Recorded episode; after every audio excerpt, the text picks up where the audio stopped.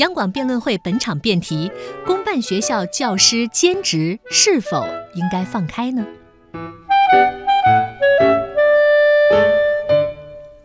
好的，辩题已经出来了。公办教师这个兼职是否应该放开呢？想必此刻您的心中早已经有了答案。赶快来介绍一下今天做客我们辩论会的四位嘉宾，可以说也是非常优秀的辩手啊。呃，两位来自两会，两位还是我们的资深媒体人，我们的特约观察员和观察员。首先要为大家介绍的是全国政协委员、普华永道中天会计师事务所资深合伙人兼山东分所主管合伙人、中国注册会计师协会理事张国俊啊，张委员您好。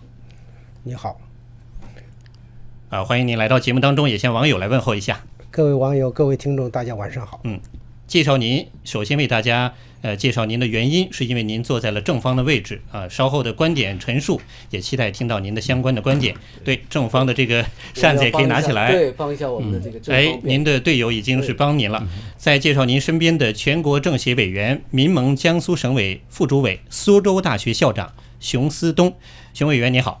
主持人您好，呃，听众朋友们大家好，观众朋友们大家好。嗯，谢谢您的光临。同样也可以来亮明您的身份啊，拿起手中的这个扇子。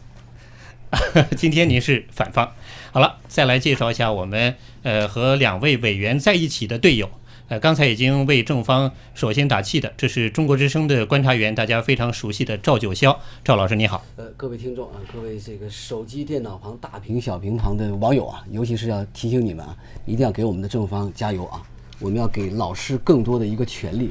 好的，呃，我们再来介绍在熊委员身旁的中国之声特约观察员洪林老师，也是我们节目的常客了。洪林老师你好。呃，各位听众、各位网友，大家好，我是反方洪林，并非为反而反，一定反出道理。嚯，好的好的，那今天节目刚刚开场啊，四位的呃这个颜值大家也遇到了，也见到了，他们的观点其实已经呃为大家来挑明了。现在我们马上进入到紧张的这个辩论的立论环节，第一轮。那第一轮呢，每位嘉宾、代表委员还有我们的。呃，观察员将共同为大家带来的是每人限时两分钟之内的这个现场的立论评述。我们进入第一轮。第一轮，Round One。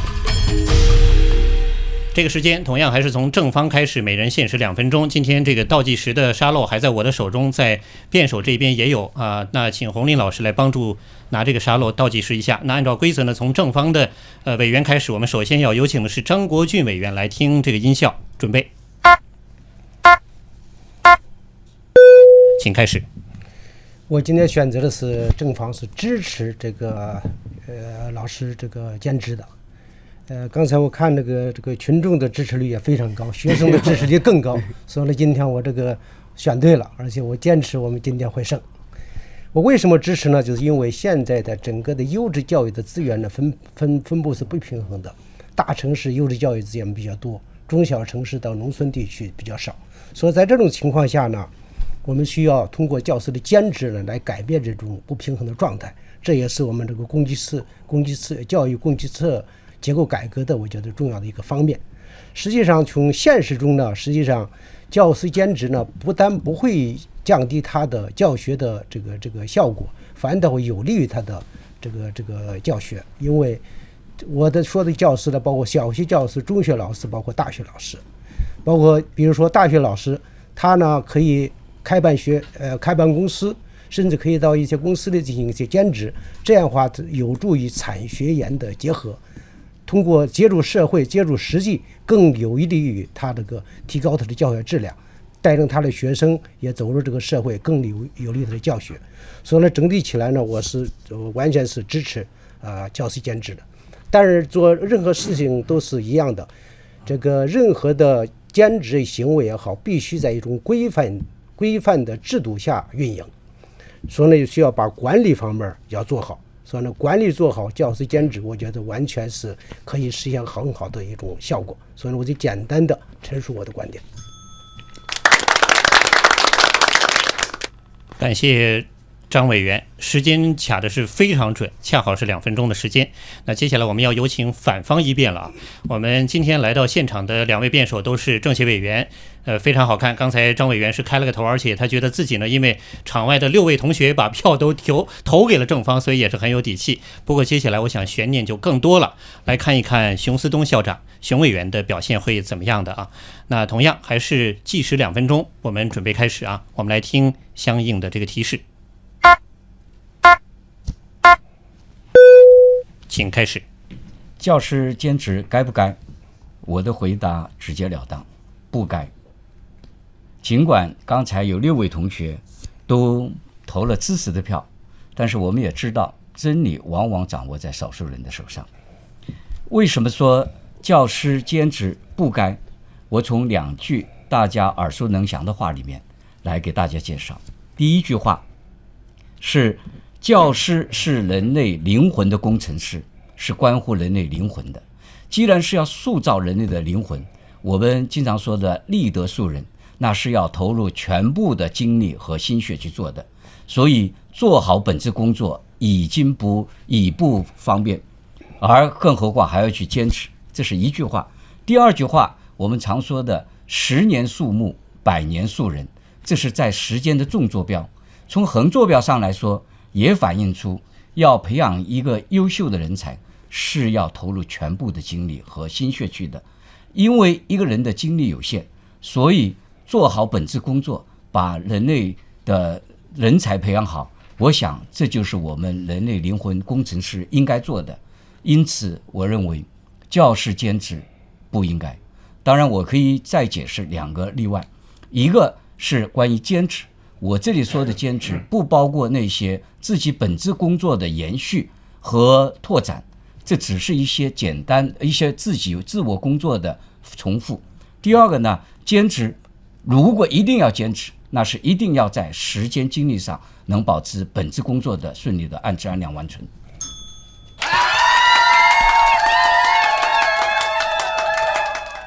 好，邢委员的这个发言是获得了欢呼声，而且这个时间是在两分钟之内，不仅是很准确，发言清晰啊，而且这个声音颜值大家也都看到和听到了。接下来呢，马上要进入到这个正方的二辩立论的环节了。那正方二辩是大家熟悉的中国之声观察员赵九霄老师，赵老师请准备哈，请开始。这公办教师兼职是不是应该放开啊？我觉得不仅仅是熊校长说的这个真理问题，更多的时候是一个权利问题。为什么说权利啊？我们总是把老师叫这个太阳底下最光辉的职业啊，但是我们对待老师兼职这个基本的劳动者权利问题上，却永远是隐晦不清、暧昧不明啊。为什么这么说？你看，一个任何一个企业或者工厂里面，这个员工啊，从来不会禁止员工利用自己的业余时间去这个兼职啊。这医院里边呢，也不会禁止一个医生在业余的时间去给病人看病。咱们的新医改里面还鼓励的医生可以去多一点的自由职业啊，因为这样可以去平衡那个相对短缺不平衡的这个医疗资源。但是为什么说到这个教师兼职，特别是大家说的最多的这个中小学家教这个环节呢，我们却变得非常的这个。